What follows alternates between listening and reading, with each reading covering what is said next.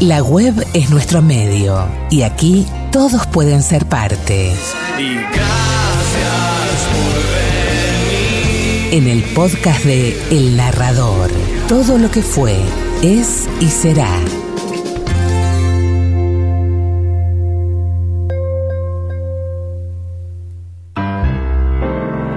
Una noche de cerveza caliente y mujeres frías. Me mordió un libro en un oscuro callejón de mala muerte.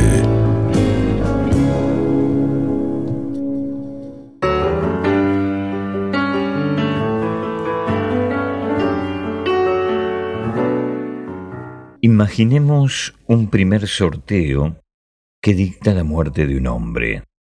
Para su cumplimiento se procede a un otro sorteo que propone, digamos, nueve ejecutores posibles.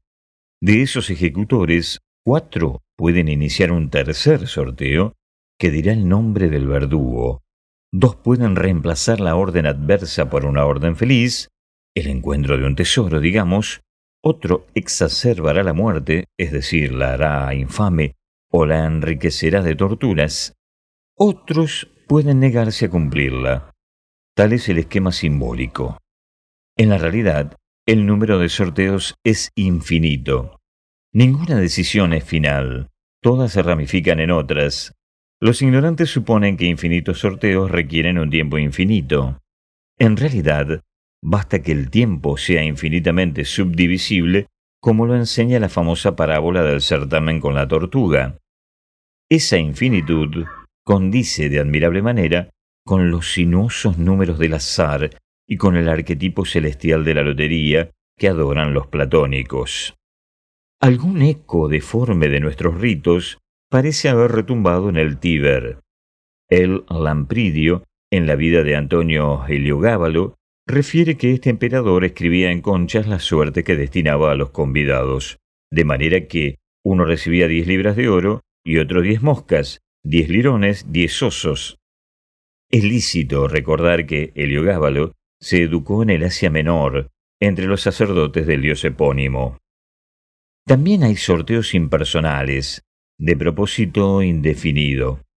Uno decreta que se arroje a las aguas del Éufrates un zafiro de Taprobana, otro que desde el techo de una torre se suelte un pájaro, otro que cada siglo se retire o se añada un grano de arena de los innumerables que hay en la playa. Las consecuencias son, a veces, terribles. Bajo el influjo bienhechor de la compañía, nuestras costumbres están saturadas de azar. El comprador de una docena de ánforas de vino damasceno no se maravillará si una de ellas encierra un talismán o una víbora. El escribano que redacta un contrato no deja casi nunca de introducir algún dato erróneo. Yo mismo, en esta apresurada declaración, he falseado algún esplendor, alguna atrocidad. Quizá, también, alguna misteriosa monotonía. Nuestros historiadores que son los más perpicaces del orbe, han inventado un método para corregir el azar. Es fama que las operaciones de ese método son, en general, fidedignas, aunque, naturalmente, no se divulgan sin alguna dosis de engaño. Por lo demás, nada tan contaminado de ficción como la historia de la compañía. Un documento paleográfico exhumado en un templo puede ser obra del sorteo de ayer o de un sorteo secular. No se publica un libro sin alguna divergencia entre cada uno de los ejemplares.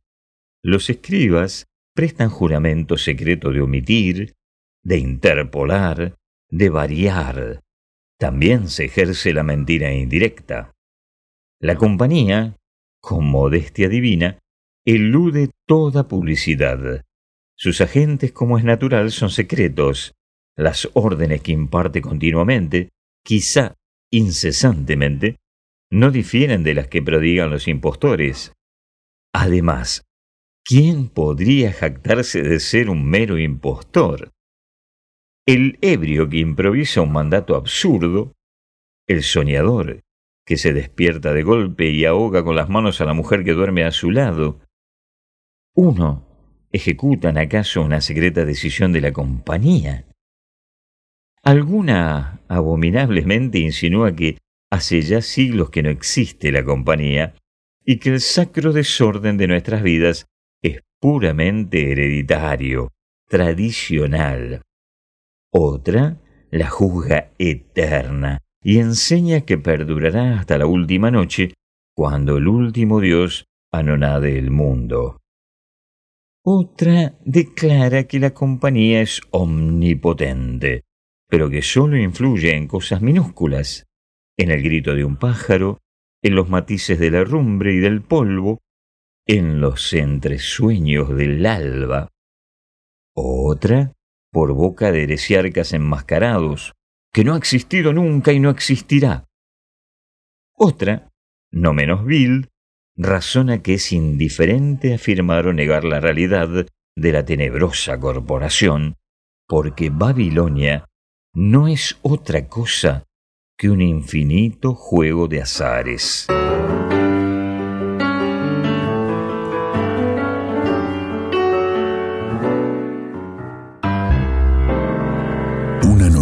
De cerveza caliente y mujeres frías. Me mordió un libro en un oscuro callejón de mala muerte.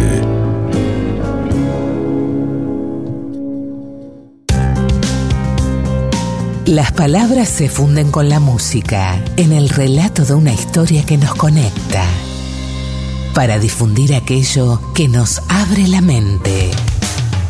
El narrador, todo lo que fue, es y será.